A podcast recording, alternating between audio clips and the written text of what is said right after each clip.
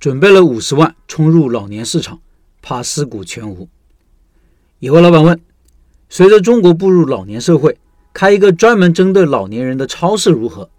他说：现在的超市和便利店基本没有针对老年人的，主要是针对年轻人。感觉老年人被遗忘了，但老年人以后会越来越多，这里机会巨大。他备好了五十万，准备杀入这个市场。但每当一看到我的文章，感觉又有很多东西没想好。希望给些建议，虽然很难，但是我觉得还是可以考虑的。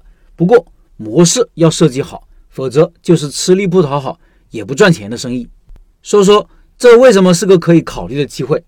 因为老年人群体是受网店影响比较小的群体，消费依旧主要是在线下实体店，他们的需求比较单一，也比较统一。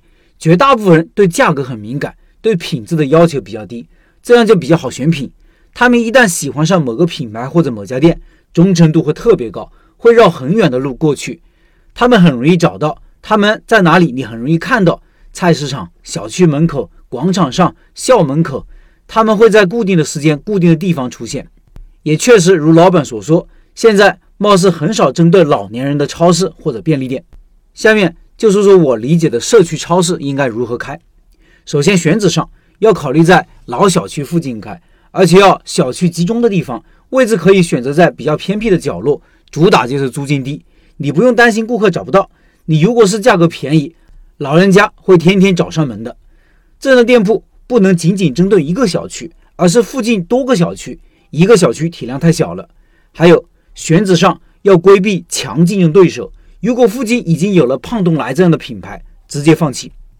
装修上可以简单些，甚至不用怎么装修。但是要有品牌名、有店名，是长期干的，不是那种打一枪换一个地方的临时店铺，更不是那种今天最后一天，明天不走是小狗的店。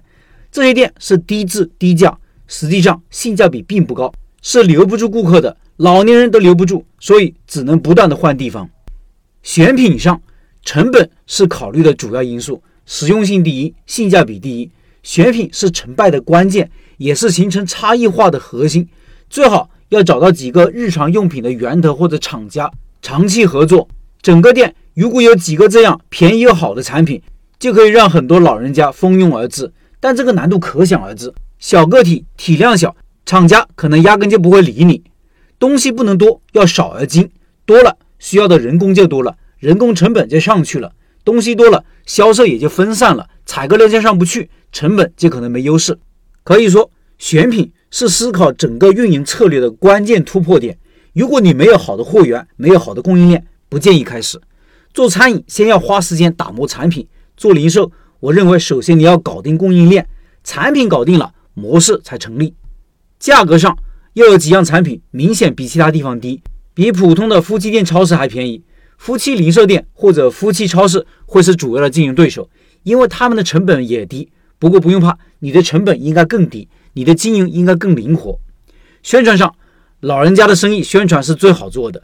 活动不需要设计的花里胡哨，免费送东西就可以，比如免费领鸡蛋啥的，基本就够了。宣传方式上，传单就足够，写上啥时候送鸡蛋，他们会把时间和地点记得牢牢的。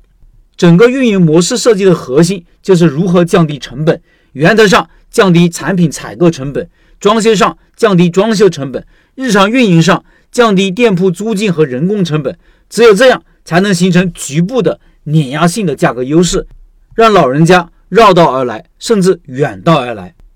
说起来容易，做起来难。最难的有三个点：选品、选址和改变消费习惯。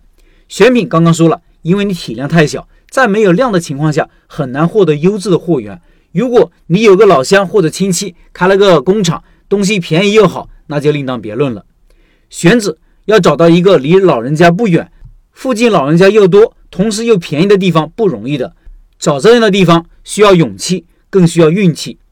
改变消费习惯也难，因为你找的地方以前可能人比较少，现在要别人绕道而来，而且需要反复复购，就需要强有力的购买理由。早期呢，需要强有力的宣传。开这样店的老板，除了对老年人有深入了解，对商业需求有好的设计，还需要有坚定的意志。市场是有的，只是我认为老板开店还不到时候，考察的还不够，思考还不够深入，对目标顾客还不够理解，对同行还不够了解，这样冲进去，别说五十万，五百万也是不够的。你身边有这样的店铺或者品牌吗？做的怎么样呢？